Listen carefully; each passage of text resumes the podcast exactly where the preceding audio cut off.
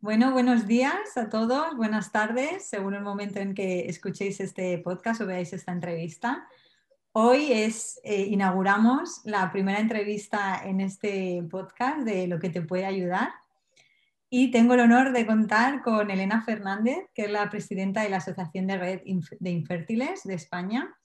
Es, es una asociación muy curiosa porque al final salió de, una necesidad personal, de una vivencia que estaba viviendo Elena y luego aparte muchísimas más eh, personas en, España. Eh, y a mí me atrajo porque eh, conozco a una de sus miembros, por esa amiga íntima mía y desde siempre he estado muy ligada a ella y, he mantenido más o menos un seguimiento de, su proceso y hemos compartido de hecho estancia en el hospital eh, mientras eh, bueno, pues dábamos a luz a, nuestros respectivos hijos. Y eh, pensando en este podcast, cuando creé este programa, fueron una de las primeras personas que me vinieron a la cabeza, porque sé que, son procesos duros los que, se, los que se viven con este proceso de la infertilidad.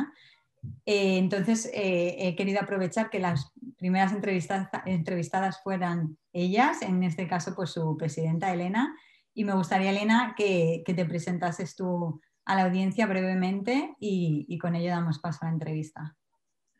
Buenos días, muchas gracias Ana por, invitarnos, es un honor también para nosotras y bueno, y sobre todo agradecerte por, por la visibilidad y porque al final hay que hablar de, de esta enfermedad, ¿no? Entonces, bueno, soy Elena, como bien has dicho, y soy la presidenta de la Asociación Red Nacional de Infértiles, que es una asociación para pacientes con infertilidad y que están en procesos de, reproducción asistida. Eh, nuestra asociación eh, trabaja por visibilizar esta enfermedad, porque sí que es verdad que se habla mucho sobre ella, todos sabemos que hay mujeres, hombres que no pueden tener hijos, pero nunca pensamos que, puede pasarnos a nosotros, ¿no? además desconocemos por completo lo que, lo que es la enfermedad. Eh, creemos que, bueno, pues mm, hay mi hermana, mi amiga, mi prima tiene un problema y no puede tener un hijo y es tan fácil como ir a una clínica de reproducción asistida y salir de allí con el, carrito gemelar además, ¿no? Y, y, bueno, pues lo normal es que esto esté muy alejado de, de la realidad, ¿no? Entonces, nuestros objetivos son, por supuestísimo, acompañar a, los pacientes en, este camino, que es un camino largo y muy duro emocionalmente, y divulgar y difundir, o sea, educar. Nuestro objetivo es educar, educar y educar porque tenemos que educar a la, sociedad, ¿no? Además, desde la sociedad, desde la asociación trabajamos por acortar la brecha de acceso a, los tratamientos, así como por allanar el camino a, los pacientes porque, pues es, porque es un, un camino muy, muy complicado y muy, y muy difícil.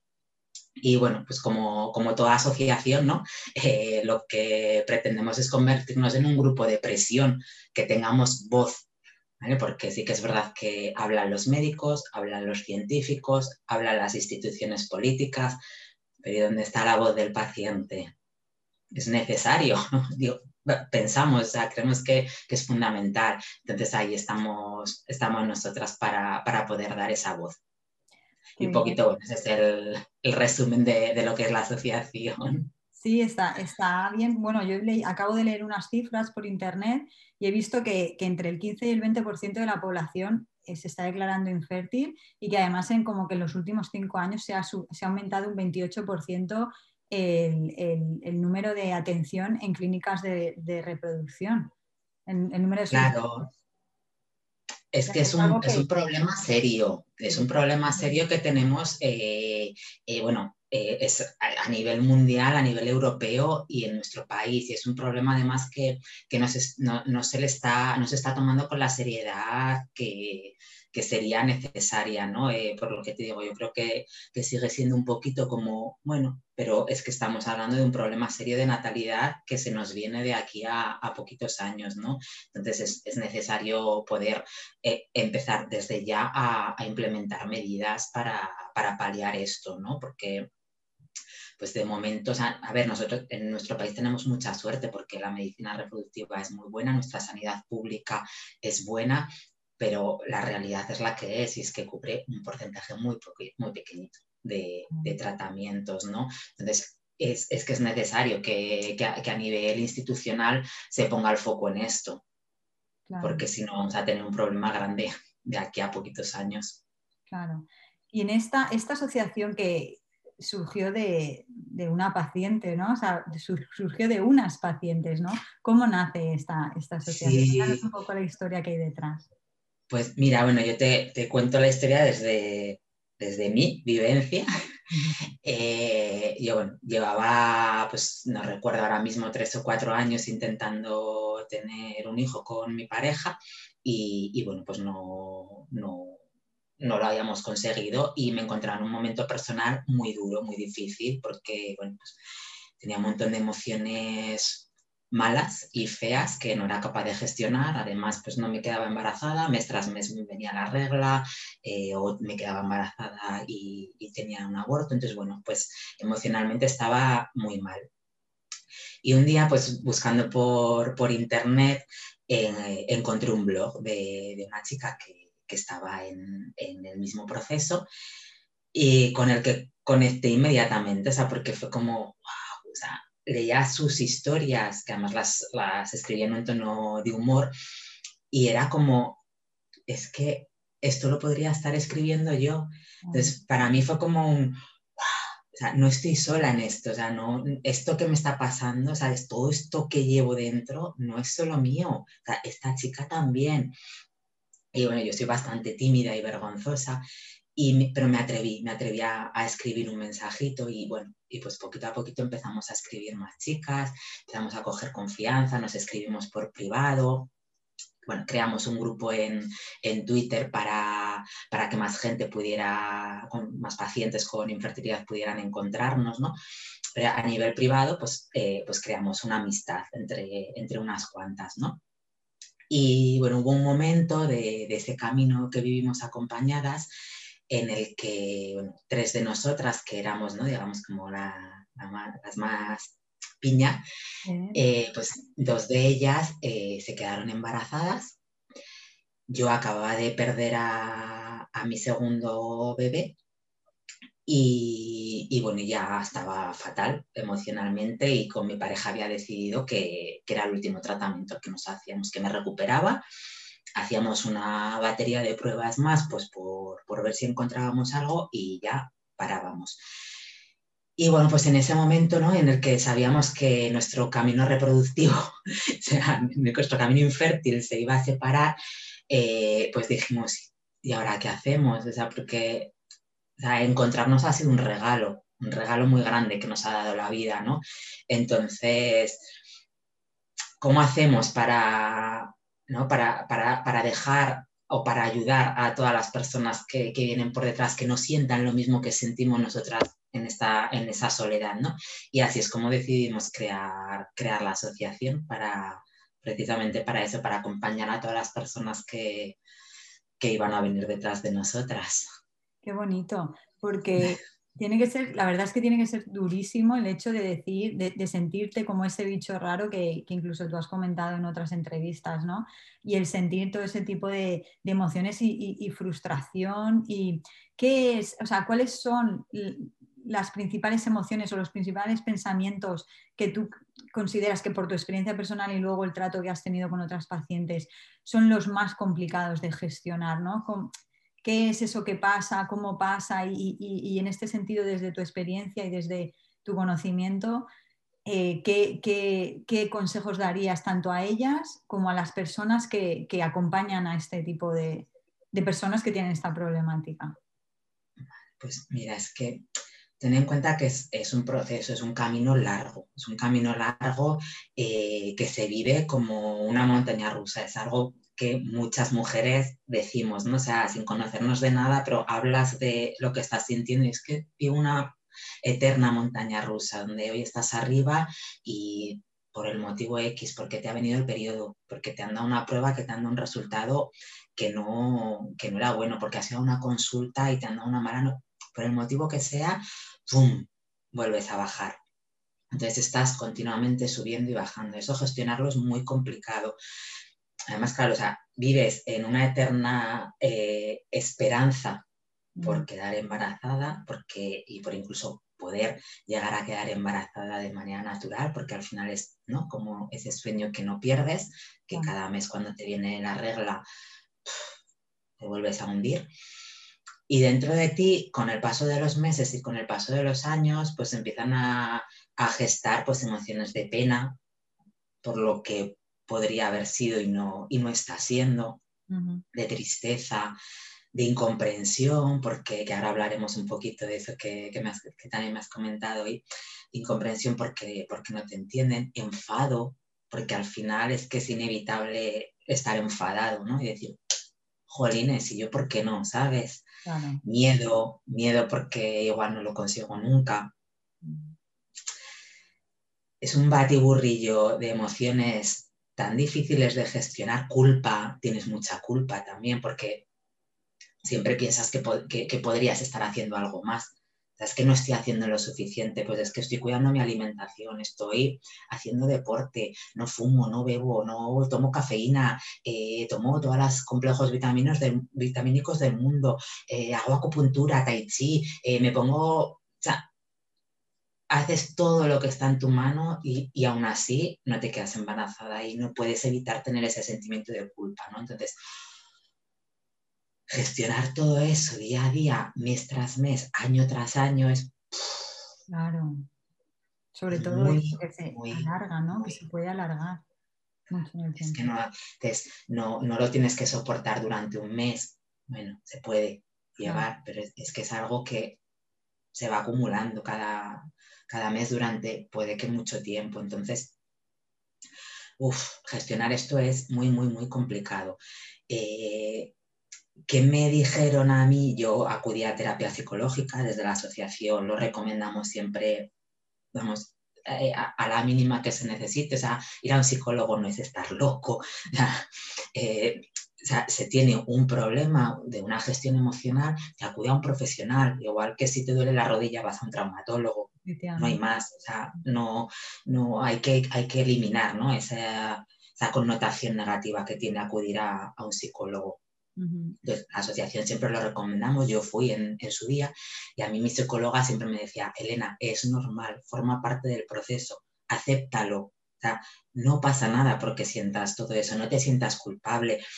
Yo me sentía mal y culpable porque veía embarazadas. Me cuesta hablar de esto porque, jolín, reconocer esto es difícil y es duro. Entonces, era como, joder, ¿yo por qué no? ¿sabes? O una amiga quedaba contigo, te llamaba para decirte que estaba embarazada. Pues sí, obviamente te alegras, te alegras mucho, pero mm, es que no puedes evitar que una parte de ti también, una parte de tu corazón haga y se rompa. Entonces es como, ay, me alegro mucho, pero necesito salir de aquí para echarme a llorar, para decir, jolín, no es justo, jolín, porque yo no, estoy enfadada y aceptar eso es muy difícil. Claro, porque, te hace sentir muy culpable. Sí, pero claro, efectivamente, pero es, parte de la humanidad, del elenco emocional que tenemos los humanos y al final eh, cortarnos ese tipo de, sentimientos tampoco nos ayuda, pero efectivamente no, no exteriorizarlo, eh, pues eso, delante de tu amiga porque también tienes le, aprecias y todo, es, complicado. O sea, tiene y no es justo para ella, es que no es justo porque ella está viviendo un momento súper bonito. Y entonces estás tú ahí, ¿eh? pero con ganas de irte, con ganas de irte para llorar. O sea, es, y claro, dentro de ti es que eso es, estoy siendo mala persona, mala amiga, o mala hermana, o mala prima, mala lo que sea. Estoy mm. siendo mala persona con ella. Mm. No estoy, o sea, estoy siendo envidiosa, tengo envidia, Mm. ostras, aceptar eso, decir, es que tengo envidia, o sea, es que yo también quiero eso, es que yo quiero tener a mi bebé aquí dentro. Bueno, pues es difícil. El tema es, eh, yo lo que veo aquí de positivo con el tema de vuestra asociación, aparte de que, de que esto también, pues con vuestra labor está llegando a más gente ya por el hecho de que vosotras os movéis muchísimo con las actividades que hacéis, que luego eh, hablaremos sobre ellas, es el tema de, bueno, de, validar también esas emociones y de que en esta sociedad en la que nos hemos criado, obviamente moralmente nos dicen que la envidia pues, es insana, eh, este tipo de cosas, ¿no? El tema de la culpabilidad, el tema de pensar que hay algo mal en mí, cosas así. Pero efectivamente tenemos que, lidiar con eso porque, porque son, tenemos que tener eh, eh, recursos emocionales para lidiar con eso, me refiero, ¿no? Y para que eh, al final, pues dentro de toda esa amalgama emocional que, que, sentimos, pues podamos seguir adelante y podamos construir poco a poco, pues, oye, pues eso, nuestra cajita de herramientas emocionales para cuando tenemos una caída volver a recuperarnos, ¿no? Entonces, yo lo veo fundamental y yo también ahí veo fundamental la labor de, los psicólogos, obviamente. De hecho, en una, en una, de las entrevistas que estuve leyendo que, que diste a ciertos medios, eh, comentabas efectivamente que, que eh, que no se da, en, por lo menos en la seguridad social, no se eh, apoya psicológicamente ¿no? este tipo de, procesos, no se apoya psicológicamente y, para vosotras obviamente es una pata esencial ¿no? en todo este proceso, como venías diciendo. Sí, es que es, es, vital, el apoyo psicológico es vital y efectivamente no se da ni en la seguridad social ni en las clínicas privadas. A ver, en las clínicas privadas sí que la gran mayoría tienen, tienen apoyo psicológico, pero normalmente suele ir aparte del tratamiento o va incluida una sesión o dos sesiones. Es muy difícil encontrar una clínica privada que te acompañe eh, psicológicamente desde el principio hasta el final y de manera gratuita. Es muy difícil. Nuestra asociación está trabajando precisamente en eso, ¿no? en, conseguir que tanto a nivel de seguridad social como a nivel de clínicas privadas se pueda contar con un apoyo psicológico gratuito, porque lo consideramos vital. Nosotras, de hecho, ahora hemos abierto un, nuevo espacio y en el que contamos con una psicóloga que, hace terapia eh, a nuestras asociadas. Pues obviamente podría, podríamos, nos gustaría dar mucho más, pero bueno, de momento es un recurso limitado, ahí está, pero con ganas de, que crezca, pero sobre todo con, ganas de que, de que, sean las propias clínicas y, la propia seguridad social la que, la que le dé esto a los pacientes, ¿no? porque es que es vital. O sea, es vital que escuchemos a otras personas igual que nosotras que cuenten su experiencia, porque es, ¿no? es como de tú a tú, es, un psicólogo, lo que tú decías, ¿no? Te da muchísimas herramientas, muchísimas, te enseña a gestionar todo, todo ese batiburrillo de emociones y aceptarlo, a, asumirlo como normal, etc. Pero es fundamental también escuchar a otras personas que, es, que son como tú, ¿no? Que te están diciendo, es que yo también estoy sintiendo esto. Entonces, ahí estamos nosotras pues, también alzando la voz, contando nuestras historias, que cuesta, cuesta mucho enfrentarse cada vez a, a, esos fantasmas tan duros. Pero bueno, es necesario. Claro. Entonces, desde vuestra asociación estáis, eh, de alguna manera, queréis que, esas personas, que todas esas personas que, van a iniciar ese proceso o que han iniciado ese proceso, eh, vean en vosotras un hombre en el que apoyarse, ¿no? Un, apoyo, alguien con el que contar para desahogarse también, ¿no? Que, de, todo el elenco que habéis hecho de acciones eh, y, digamos, de recursos que ofrecéis desde la asociación, o sea, ¿qué, tenéis para ofrecer para que estas personas puedan escucharlo y, a lo mejor decidirse a contactar?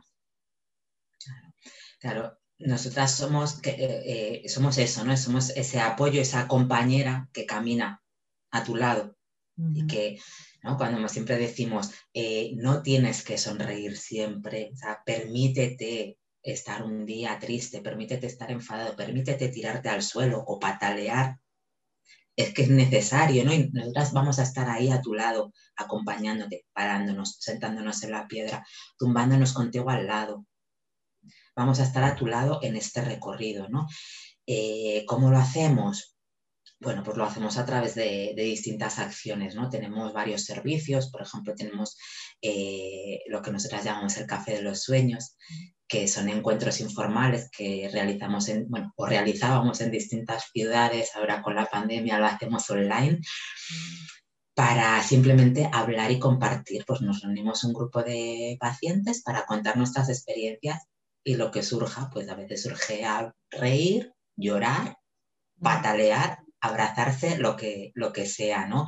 Es, son encuentros eh, eh, mágicos, ¿vale? Porque o tú vas allí muerta de miedo, no conoces a nadie, dices, madre mía, voy a abrir mi corazón a gente que no he visto en la vida, que no conozco de nada, es como, se me ido la pinza, se me ido la pinza del todo porque no puedo estar haciendo lo que, lo, ¿no? lo que voy a hacer. Y sales de allí como que, compartiendo ese pesar, ¿no? De alguna manera. ¿Cómo, cómo puede ser que personas desconocidas para mí me hayan dado este momento, me hayan, me hayan abrazado el alma? Claro. Es muy bonito, muy bonito, muy bonito.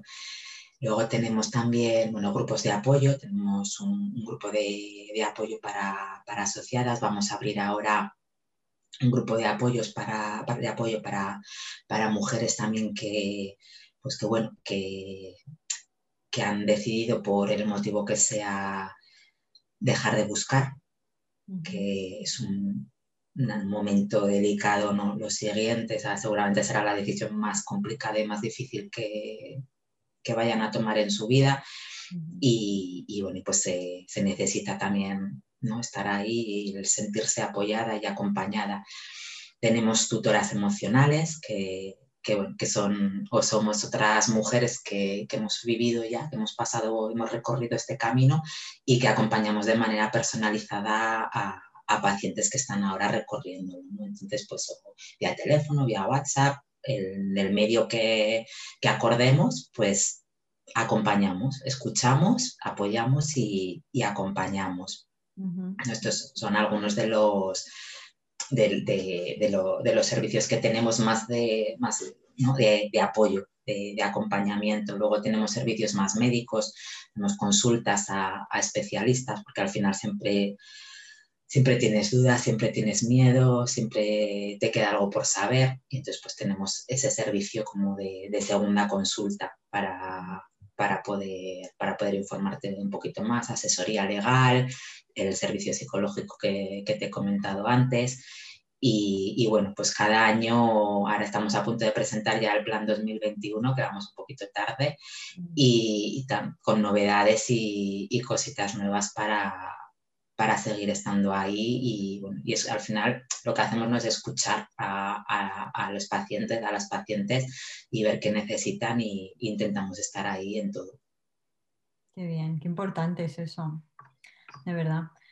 Eh, estamos hablando en femenino, pero eh, efectivamente la, infertilidad no es una cosa solo de mujeres, ¿verdad? háblanos de, de, este tema. Mira, nosotras siempre hablamos en femenino porque la gran mayoría de, seguidores, de asociados, son mujeres. Entonces siempre hablamos en femenino. Los poquitos hombres que, o, menor cantidad de hombres que hay, pues se tienen que ver incluidos en ese femenino, ¿vale?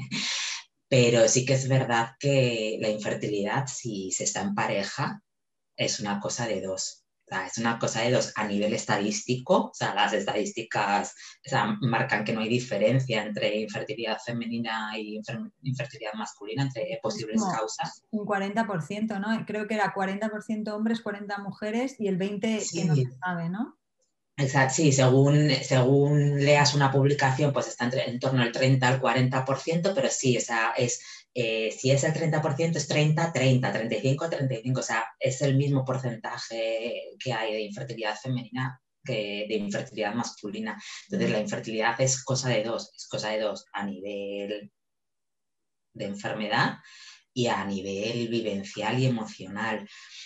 Sí que es verdad que los hombres lo viven de una manera diferente, ¿vale? Que aquí es, digamos que es es otra, otra pata y otra historia, ¿no? Que, supongo que, es por eso que pues, la gran mayoría de asociadas y de, de seguidoras sean mujeres, porque al final el hombre lo vive como más en, su intimidad, en, en su parcela y, lo gestiona de una manera completamente diferente a, nosotras que, que sí puede, o sea, que necesitamos abrir, a, hablar y compartir, ¿no? Pero al final eh, nosotras desde la asociación también queremos darles esa voz porque parece que, ellos o, no sufran o no sientan, o... pero no es así, ellos también sufren y mucho, mucho. Lo que pasa es que lo gestionan de otra manera. Mira, yo siempre digo, yo con mi pareja, eh, cuando nos enfrentamos a todo esto, pues tuvimos una época muy mala, porque pues esto, ¿no? Porque no nos entendíamos. Yo eh, lo vivía y lo sentía de una manera y él de otra completamente diferente. Y, no, me lo, no me lo hacía ver, ¿no? Entonces era como yo, o sea, pues poner el ejemplo de antes, ¿no? De, pues me daban una noticia de un embarazo y no podía evitar llorar y el ojo, pues bueno, pues venga, Elena, que no pasa nada. Jolines, es que no me entiendes, es que tú no, o sea, es que no te hace un pic el corazón a ti, ¿sabes? Entonces, pues tuvimos una, una época que, que, nos distanciamos por esto. Luego, a raíz de, de acudir a, a, la terapia psicológica, que hubo en etapas que fuimos los dos, pues claro, nos, ¿no? nos empezamos a escuchar, a explicar, a entender.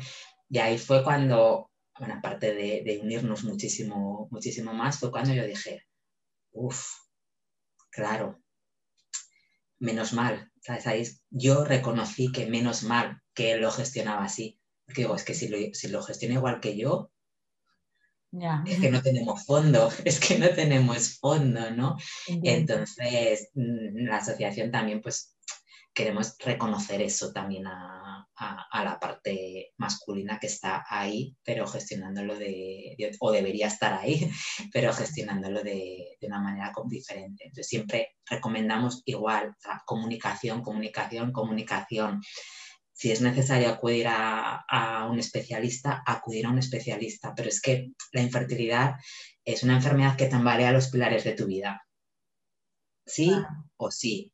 Mm. Entonces, eh, o te separa o te une. Pero para que te una tienes que hablar, porque lo normal es que gestionéis de manera diferente.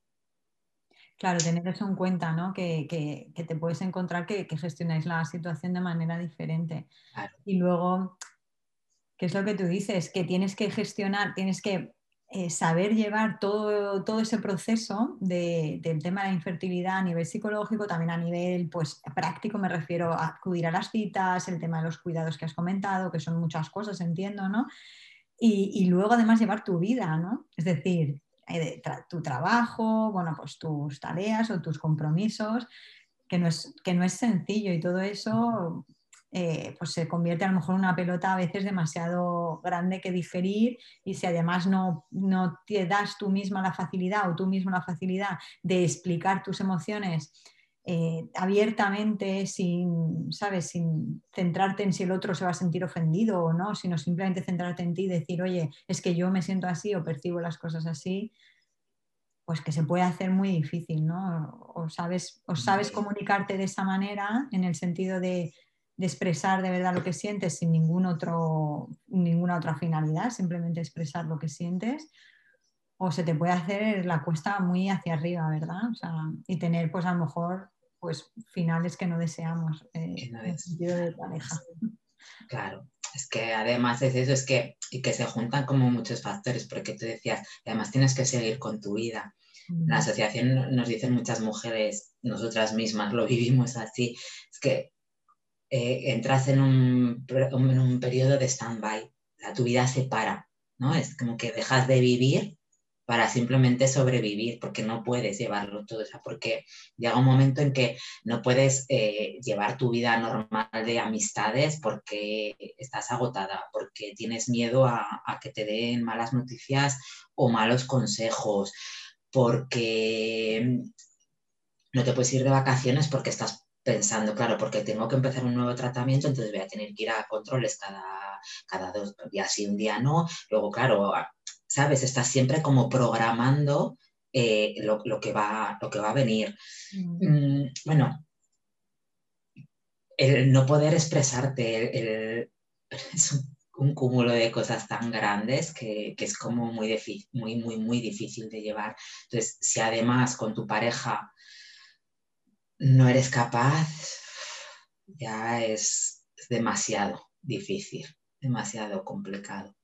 Claro. Pues bueno, qué suerte eh, que, existáis y que os animaseis en su día a formar esta asociación para que, para que bueno, esas personas que a lo mejor nos estén escuchando y vivan eso, pues, pues se animen, ¿no? Otra cosa que quería yo comentar eh, respecto a esto es el tema de eh, lo que has comentado al principio, cuándo, hay que tomar la decisión de parar, qué límite, eh, qué experiencias vosotras tenéis con aquellas personas que tomaron esa decisión de parar o que de verdad vieron que no, que no, estaba dando resultado y qué tal esa situación. A ver, mm, para mí particularmente es de lo más duro y lo más difícil que, que, vivo y que, que recibo, ¿no? de las situaciones más complicadas. A ver, bueno, voy a empezar por el principio, porque tampoco, o sea, sí que es verdad que hay, que dar, hay que dar voz a esto y hay que darle un reconocimiento, porque no todo el mundo consigue quedar embarazado, o sea, no lo hablamos al principio, no es fácil, es un camino largo y tedioso angustioso y no es fácil, pero sí que es verdad que el porcentaje que tiene que tomar esa decisión es pequeñito, ¿no? Los médicos siempre dicen que es, es una cuestión de no parar, de probar, ¿no? Que, que conforme vas probando y vas ensayo-error, ¿no? Pues llega un momento en que sí o sí te quedas embarazada. Claro, sí, sí, seguramente sea así. El problema en esta explicación es que no, cuentas con, el factor persona, con, esa mujer y con ese hombre. No cuentas con que económicamente igual ya no pueden más. Los tratamientos de reproducción asistida son súper caros, o 6.000, 7.000, 8.000 euros por cada tratamiento. ¿Cuántos tratamientos eres capaz de echar a tus espaldas? ¿Cuántos créditos eres capaz de pedir? Sea, económicamente es complicado, emocionalmente ya, ya lo hemos hablado, ¿no? Es, es muy duro. Físicamente es duro. Al final no hay que olvidar que, que con cada tratamiento a tu cuerpo lo estás sometiendo a, a, mucha medicación, a muchas hormonas, por no hablar de las medicaciones que tienes que ir tomándote a lo largo de, para preparar tu cuerpo según el tipo de patología que tengas y según la causa y el motivo por el que tú no puedas estar embarazada, ¿no? Pues tienes que tomar unas medicaciones u otras, que al final eso también hace en ella, en tu cuerpo. Entonces, claro, ¿cuándo parar? Pues eso es una decisión tan personal, tan personal de, cada mujer o de, de cada hombre, de cada pareja, que yo no me atrevo a decir nada. Eh, lo que sí que, que, siempre decimos en la asociación, ¿no? que, que parar también está bien si se necesita. que es muy, muy, muy duro. O sea, las experiencias que, tenemos a nuestro alrededor pues son experiencias muy duras. Tomar esa decisión, lo he dicho antes, seguramente será la decisión más difícil que tengan que tomar en, en su vida, ¿no?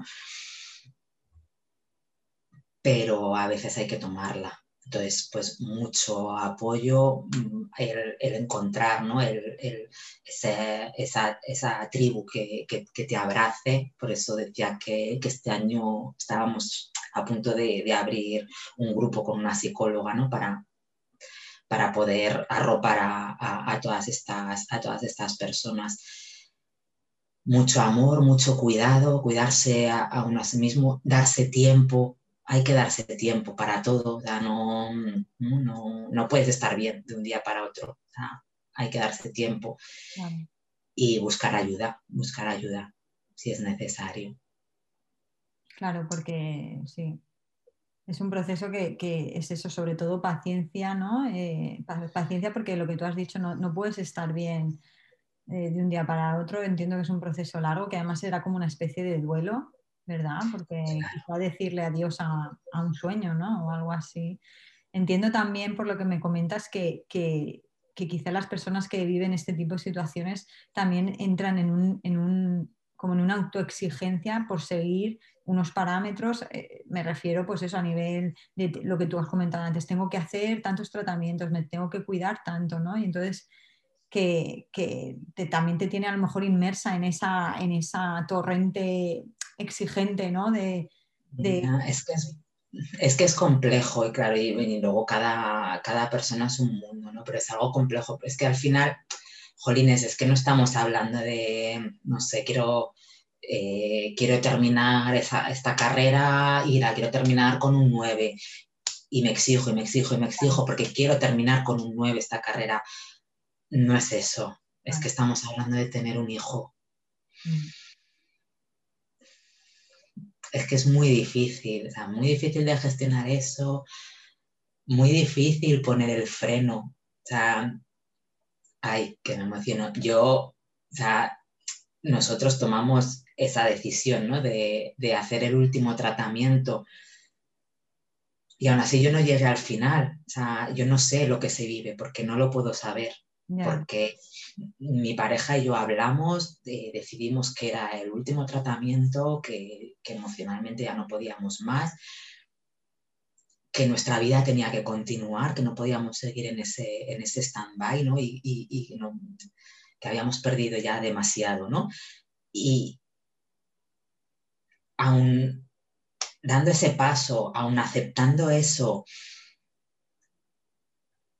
aún así, o sea, yo nunca sentí que ni siquiera había empezado a hacer el duelo por mm. esa despedida, ¿sabes? Porque yo siempre, esa esperanza, por ese tratamiento que, me han dicho que tengo muy pocas probabilidades, pero no pierdo esa esperanza, o incluso sí que dijimos, a tomar vientos frescos. Ahí nos, fuimos a Tailandia un mes antes del último tratamiento con nuestros ahorros y con la mochila a, la espalda. Y sí que es verdad que en ese viaje fue como que, que limpié mucho, ¿no? Y me despedí de muchas cosas y de mucha mm, mierda. Mm. Pero aún así... Tenías esa esperanza. Ni siquiera empecé el duelo porque estaba esa esperanza ahí, ¿no? Entonces... Que muy, muy duro, muy duro. Qué, duro, sí. Yo que, bueno, que no, no, puedo ponerme en vuestro lugar porque no, he sufrido esa enfermedad, pero eh, sí que es verdad que quiero dar voz en este sentido a, a, lo que hacéis, porque creo que, pues eso, que son temas que no se hablan, que no se dicen, que incluso estando en la, en la sociedad en la que estamos hoy en día, que sabemos perfectamente que, el tema de la maternidad pues que se ha retrasado mucho, que además influyen otras cosas como el estrés, como la alimentación, como eh, todo este sistema de vida que, nos aboca a que, a que estamos perdiendo no humanidad en el sentido filosófico, ¿no? sino también humanidad en el sentido natal, como tú, como tú comentas, esa facilidad. ¿no? Entonces, eh, sí que me gustaría eh, que, enseñemos eh, desde aquí, desde, desde esta pequeña ventanita, que enseñemos a la gente a, deshacernos de frases cliché, de comentarios y de que de alguna manera nos enseñes tú desde tu, también de tu experiencia a, empatizar con este tipo de personas, o sea, de, mujeres y hombres que, que, están sufriendo este proceso o que, y que cuando nos veamos no digamos, ni tú para cuándo? ¿Sabes? O se te va a pasar el arroz o cosas así, que tanto daño en este sentido, ¿no? Entiendo que, que hacen, ¿no? Es que aquí hay, aquí hay, mucha, hay, aquí hay mucha telita que cortar, ¿no? Porque al final eh, nuestro entorno es una ecuación, es, eh, es, es, clave en esta, en esta ecuación, ¿no? Entonces, eh, la manera que tengan ellos de escucharnos, de hablarnos, de entendernos y de apoyarnos, pues para, para nosotros es, es que es vital. Entonces, si nosotros como entorno, como amigos, familiares, eh, queremos ayudar y, lo que decimos es, pues es que te tienes que relajar porque si no, no te vas a quedar embarazada. Pues tómate unas vacaciones que ya verás que os vais a relajar y os vais a quedar embarazados. si decimos ese tipo de frases, que las decimos sin pensar, o sea, es que las tenemos como ¿no? instauradas en nosotros, están... Y, no pensamos el, daño que, podemos estar provocando con, esas frases, ¿no? Y lo, único que conseguimos es alejar a, esos amigos, a, esos familiares, ¿no? Y, y, que, bueno, pues que esos pacientes callen y no hablen y no se expongan porque, porque se, les, se les va a hacer daño, ¿no? Entonces, eh, nosotras en la asociación pues eh, trabajamos activamente en esto con, con, campañas que están destinadas precisamente a esto. No, me digas que, ¿vale? Es que necesitamos que la sociedad cambie. Lo que decía al principio, necesitamos educar. No puedes decirme, tranquila, eres joven, te quedarás embarazada. Es que quiero ser madre joven, ¿no? O, o es que tú no sabes los años que yo llevo buscando un hijo. Es que igual yo ya llevo tres años en esta lucha, es que me estás haciendo daño con tu frase, ¿no? O el que ya hemos hablado, ¿no? El, no te obsesiones, cuando menos te lo, lo pienses te quedarás embarazada. Relájate, jolines, que yo ya sé que el estrés es malo, que estar nerviosa es muy malo, pero para mí, para ti, para todos, ¿no? Eh, en todos los niveles y en todos los ámbitos de nuestra vida. Yo ya lo sé, pero que tú me digas eso lo que me está provocando a mí es un sentimiento de culpa brutal, de no me quedo embarazada porque estoy obsesionada, porque estoy nerviosa, porque estoy ansiosa. Y es culpa mía. Eso es lo único que me genera esa frase. Mm. Me genera dolor. Aparte de todo, que, no, está, que no hay estudios que, corroboren esto, ¿no? O sea, el estrés no provoca infertilidad. O sea, no es una patología que provoque, que provoque infertilidad, ¿no? Luego también hay frases que, bueno, son, no sé, no sé desde dónde se dicen y no sé, yo quiero, quiero pensar que, se dicen también desde sin pensar, dicen sin pensar y desde, pues desde la más, más absoluto desconocimiento o la más absoluta ignorancia, no, no, no sé cómo definirlo, ¿no? Porque que te digan la naturaleza es sabia, o todo pasa por algo. Mejor haberlo perdido ahora que eran unas celulitas que no más adelante. Jolines, no hay necesidad. Ah, es que no hay necesidad. O, pues chica, olvídate y cómprate un perro. Uy. Claro. O, si es que los niños dan, es que da mucho trabajo. Mira, te dejo a los míos un par de horas o un par de días y ya verás cómo se te quitan las ganas. Joder, me lo estás diciendo tú que tienes dos hijos, o sea, que no tienes uno, que tienes dos, que has repetido. Y es que aunque sea terrorífico, como aunque, aunque tú pienses, es que yo quiero sentir eso. Es que yo quiero pasar noches sin dormir, es que yo quiero acabar desquiciada por los gritos que hay en mi casa todas las tardes es que yo quiero eso. Son frases que, deberíamos desde ya olvidarse o eres buena persona, no te preocupes que te quedarás embarazada. No lo sabes. Ojalá, ojalá fueras una pitonisa, ¿no? De, hecho, la, campaña de, este mes eh, eh, va de, es justamente esta frase, ¿no? es que no lo puedes saber. Es que si tú a mí me dices que yo dentro de tres años me voy a quedar embarazada, sí, lo sabes. O sea, está escrito y tú lo has leído en, el firmamento. Jolines, pues que yo, me tomo la vida de otra manera, ¿sabes? Ah, pues sí, tres años son muchos años, pero bueno, dentro de tres años yo voy a ser mamá. Pero es que no lo sabes. Es que no sabes si yo voy a ser mamá o no. Entonces, bueno, pues desde aquí una vez más pido que por favor pensemos un poquito más antes de hablar, que para apoyar y para acompañar no es necesario muchas veces hablar. Yo creo que también creemos en, nuestra sociedad que, cuando alguien está mal, ¿no? que necesitamos hablar, hablar, hablarle, darle consejos, darle nuestra opinión. Y yo no sé, yo creo que no es necesario, que, que hay que demostrar que estás ahí y que escuchas, no hablas, escuchas, apoyas, comprendes, aceptas y pones tu hombro. Pero no ayudas así con estas frases, aunque lo hagas con la mejor de las intenciones, no ayudas. Claro. Yo el otro día, respecto a lo que comentas de estar ahí y ayudando eh, y escuchando, eh, me acuerdo de una frase que, leí y que, me dio también que pensar en ese sentido, ¿no?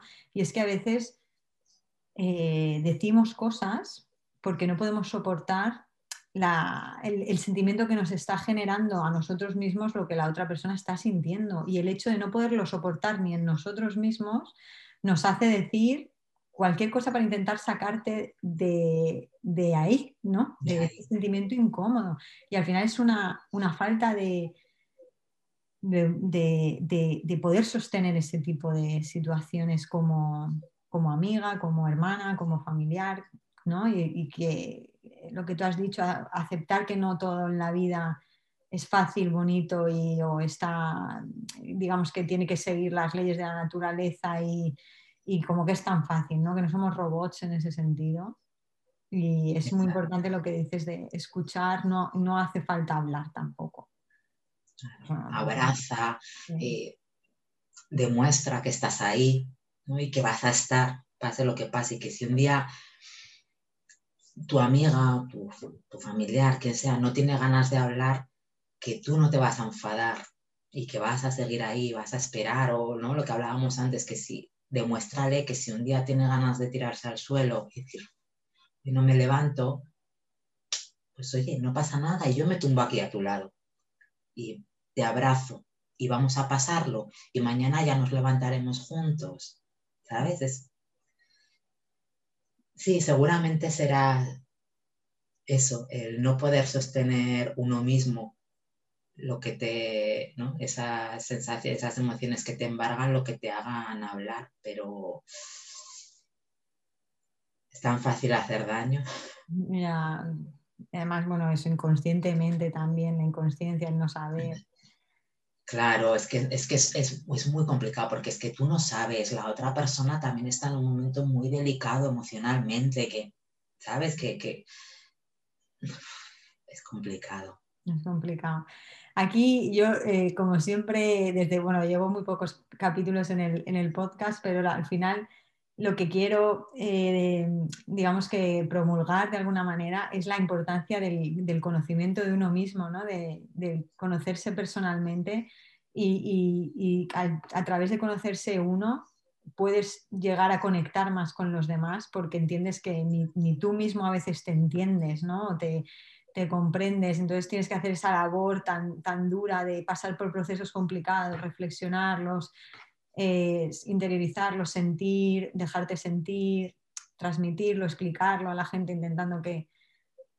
Y, yo creo que eso al final, el conocernos a nosotros mismos puede hacer que socialmente avancemos y que empaticemos con los demás y que estemos ahí, como tú dices, escuchando más que hablando, ¿no? Y, siendo apoyo real y no, y no bueno, pues otra, otra arma arrojadiza. Entonces, nada, yo creo que la verdad es que queda bastante claro, Elena, todo la importancia ¿no? a nivel emocional y todo lo que se mueve y todo lo que además personas de alrededor podemos hacer. A mí ahora me gustaría como terminar eh, que tú comentases un poco la, asociación, cómo, cómo, dónde la pueden encontrar la gente, qué acciones está llevando a cabo inmediatamente, cómo puede la gente aportar, cómo una persona también os encuentra y digamos que os apoya y se une a vosotros, etcétera, etcétera.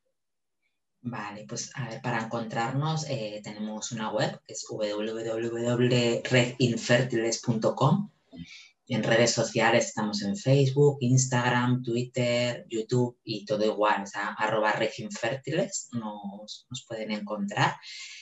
Y, bueno, para unirse a, la asociación es lo más, lo más fácil que van a tener que hacer, ¿no? Porque al final es, rellenar un formulario y, darse, darse de alta, ¿no?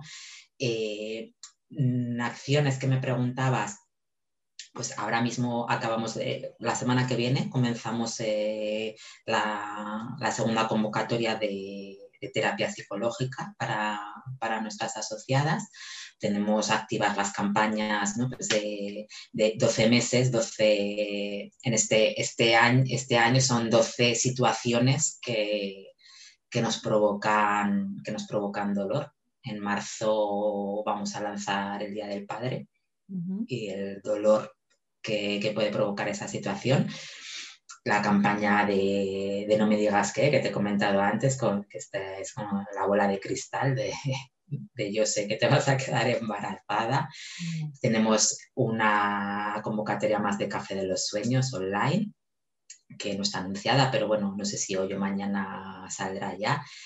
Eh, abrimos también una sección nueva que se llama Lecturas con Alma, muy bonita, para que pues, mujeres que hayan escrito un libro sobre, sobre su proceso con la infertilidad y reproducción asistida, o, mujeres que no tienen por qué haber escrito un libro, pero escriben un post o algo para ellas mismas y que les apetezca leerlo y compartirlo con, el resto, pues que, puedan, que puedan hacerlo también.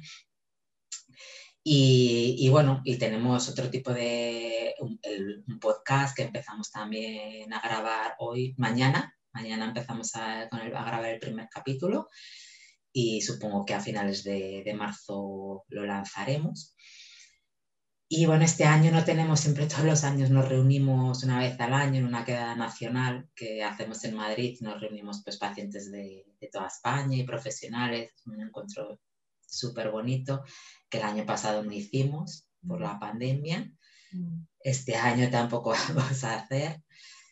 Y, bueno, algo, algo haremos, alguna sorpresilla seguro que, hacemos. Y bueno, la verdad es que no paramos ¿no? De, ir haciendo y, y, ofreciendo recursos para que, para que los pacientes pues, pues se encuentren acompañadas, entendidas y, y al final puedan también ¿no? formar tribu y formar y juntarse, conocerse, verse, abrazarse, compartir, lo que hablábamos al principio de, de todo.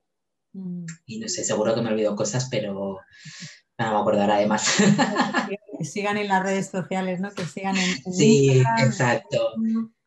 En las redes sociales y, y, en la web y ahí sí que ahí sí que está todo. Bueno, está el, en noviembre, es verdad, en noviembre eh, presentamos una herramienta, el primer mapa de la infertilidad, que es, un mapa de España en el que mm, los pacientes de manera anónima se pueden geolocalizar cerquita de, no, o sea, no, no va al dedillo de yo vivo en la calle, no, es la zona y de una manera totalmente anónima, con la finalidad de poder sentir que no estás solo, que no estás sola, que tú ves esa fotografía del mapa y ves que hay mucha gente a tu alrededor que está viviendo lo mismo que tú. Hay, se, suben corazones de distintos colores según el proceso o el momento del proceso en el, que, en el que estás en ese momento, ¿no? Y ver esa radiografía y ver que, oye, que es que no estoy sola, que, es que aquí hay mucha gente que está, que está como yo. Se pueden mandar mensajitos de un corazón a otro corazón y pues la verdad es que es una herramienta muy bonita que, que ya te presentamos en noviembre y la verdad es que está teniendo bastante éxito y que te hace eso, no estar sola. Claro, la importancia del apoyo ¿no? del grupo y, y de no sentirte efectivamente que eres la única, ¿no? Eso es súper importante. Pues nada, Elena, ¿tienes algo más? ¿Quieres compartir algo más? ¿Algún mensaje final? Yo creo que luego colgaremos y diré, ay, se me ha olvidado esto. Pero no, yo creo que, hemos hecho un recorrido bastante, bastante amplio sobre, sobre los puntos más importantes a, a tener en cuenta y a saber y a conocer. Sí, porque al final, eh, desgraciadamente, por la infertilidad, como veníamos diciendo antes, es algo que está a la orden del día, que es más común de lo que pensamos. Lo que pasa es que al no compartirlo tan abiertamente, la gente no se da cuenta. Pero yo creo que absolutamente todas tenemos alrededor personas que han, pasado por algún proceso de estos o están o, pasarán. Eh, así que yo creo que sí que es verdad que es es bueno eh, la labor de educación en este sentido, igual que pues, en otras enfermedades también se hace, en otras situaciones también se hace, eh, y es, importante en este sentido. Eh, perdón que he quitado un anuncio. es importante en este sentido educar, ¿no? Y sobre todo lo que comentábamos, Educar Se me una cosa.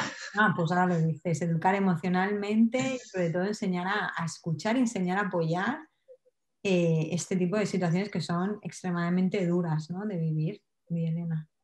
Exacto. No, al hilo de eso de, la educación, que este año, si la COVID nos deja, eh, también comenzamos un nuevo proyecto que se llama Con la infertilidad, bueno, in, entre paréntesis, en la mochila.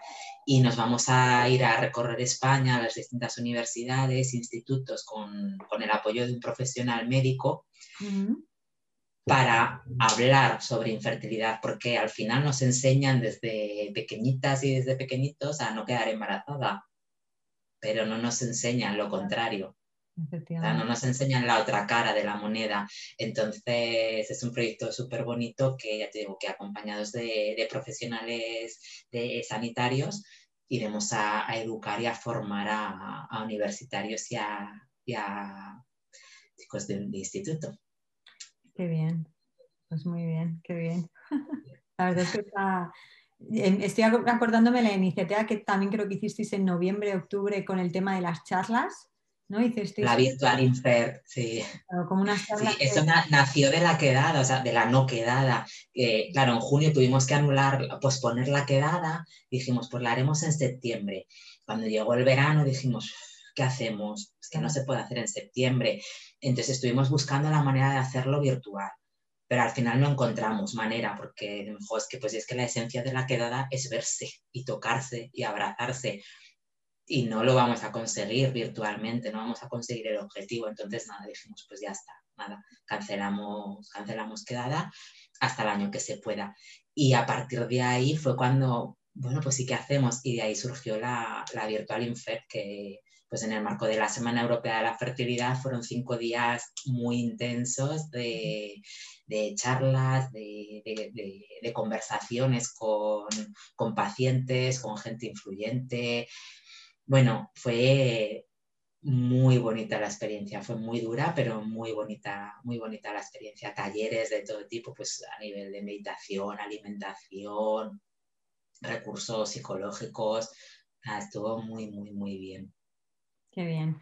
Pues nada, todo el mundo, todas las personas que quieran verlo, entiendo que, eso está en vuestras redes sociales disponible, esos live. Y, y pueden directamente, es, el tema de la virtual infer lo pueden ver directamente en la web semanadelainfertilidad.com. Ahí van directos a, todo lo que, a todo lo que se hizo y pueden escuchar todas las charlas. Qué bien. Pues nada, Elena, muchas gracias. Gracias por estar aquí y gracias a, la labor que hacéis en la Asociación Red Nacional de Infértiles y espero que, bueno, que este, esta entrevista, este podcast, este vídeo eh, anime o digamos que ayude a, todas estas personas que están en estos procesos por lo menos a, contactar con vosotras y a, sentir ese, ese apoyo o, o, por lo menos a caminar ese camino con, en compañía. Ese abracito. Muchísimas gracias, Ana, a ti por, bueno, pues eso, por, por dejarnos este, o por invitarnos y dejarnos este huequito para, para hablar y difundir. muchísimas gracias. Muy bien. Hasta luego. Hasta luego, un beso. Adiós.